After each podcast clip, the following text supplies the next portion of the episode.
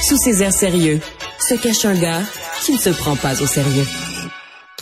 Alors, des chiffres encourageants en matière de dons euh, d'organes. Ça ne veut pas dire qu'il reste pas du travail à faire, euh, mais il y a, on parle d'une année, ni plus ni moins, une année record avec l'accroissement d'organes donnés euh, pour 2022.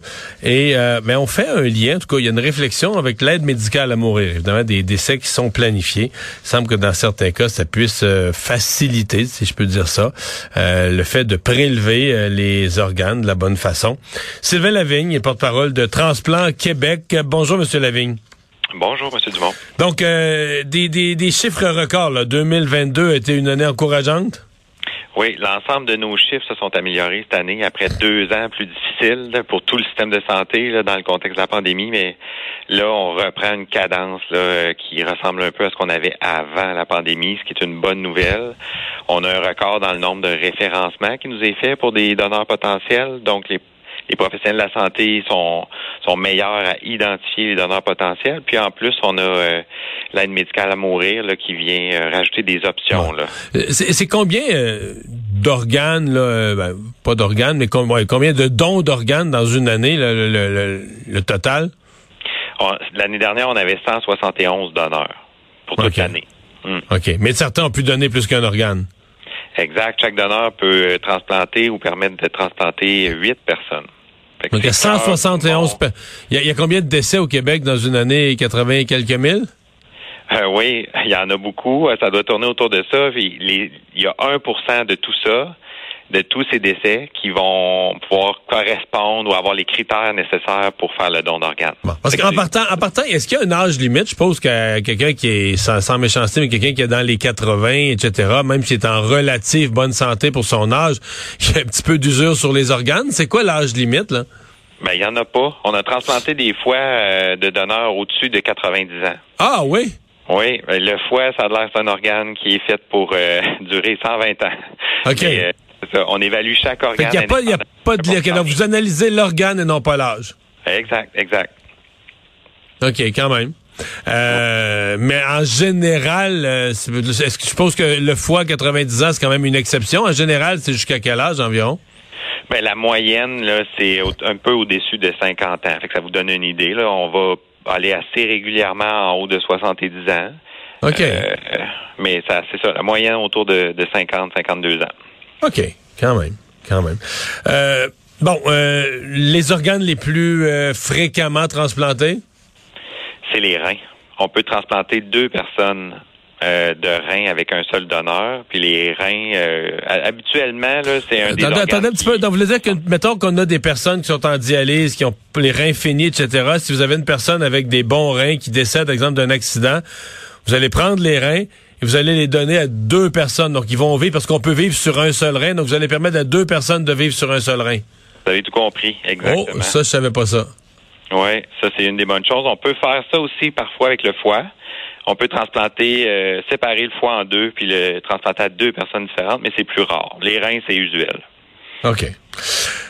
Euh, c'est encore euh, c'est encore bien bien peu de gens au total on dit 171 donneurs mais là l'aide médicale à mourir est-ce qu'on parle d'un élément? Parce qu'il y a quand même beaucoup de gens qui ont recours à qui ont recours à l'aide médicale à mourir est-ce que le fait que ce soit planifié, une date choisie, etc., est-ce que c'est un élément facilitateur dans certains cas pour euh, planifier aussi le prélèvement des organes?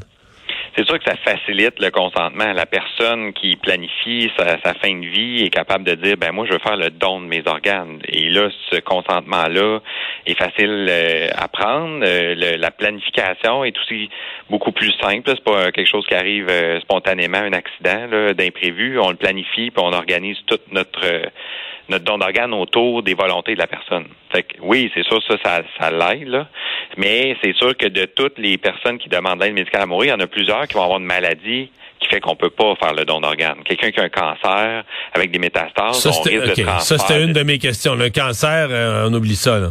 Non, c'est ça, ça se peut pas. Nous, ce qu'on a identifié, c'est majoritairement ceux qui ont des maladies neurologiques. Eux, euh, il y a peu de risque de transmission, puis là, on pense que c'est un potentiel. Là. Représente qu'il y a une maladie euh, dégénérative, neurologique. Euh, elle peut avoir certains de ses organes, en fait plusieurs de ses organes qui sont pas du tout, du tout reliés à la maladie, pas du tout touchés. Exact. exact. Et ça, là, si, ça, ça représente actuellement 10 de, de, de, des maladies là, qui amènent les gens à demander l'aide médicale à mourir. Alors, si on constate que l'année passée, il y avait 3600, un peu plus de 3600 aides médicales à mourir, ben, on aurait euh, un peu plus de 300 possibles donneurs d'organes. De plus? Mm OK.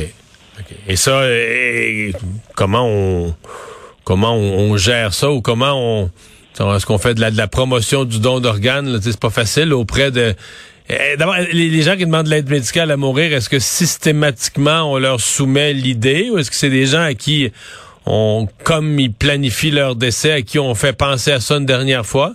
Nous, c'est ce qu'on essaie de promouvoir actuellement, c'est les professionnels qui sont impliqués dans ces évaluations-là là, de, d'aide médicale à mourir. Qui ont un long questionnaire, donc ils jasent avec les gens quand même assez longuement, s'ils ont bien réfléchi et tout ça, donc on peut s'introduire cette question-là.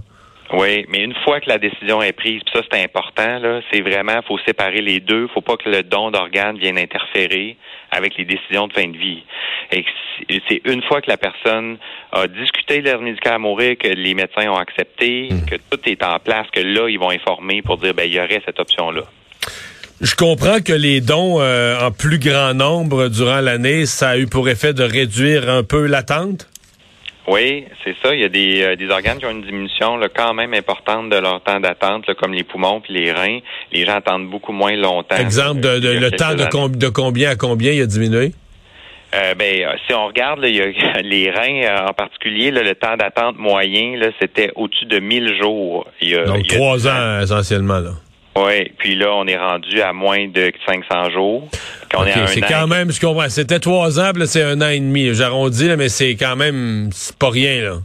Non, non, c'est ça. Les poumons aussi, euh, c'est le même genre de, diminution, là. De temps d'attente. Hmm. Mais je pense que vous rêvez que ça diminue encore plus, là c'est sûr que ces gens-là, l'attente, là, euh, c'est pas drôle.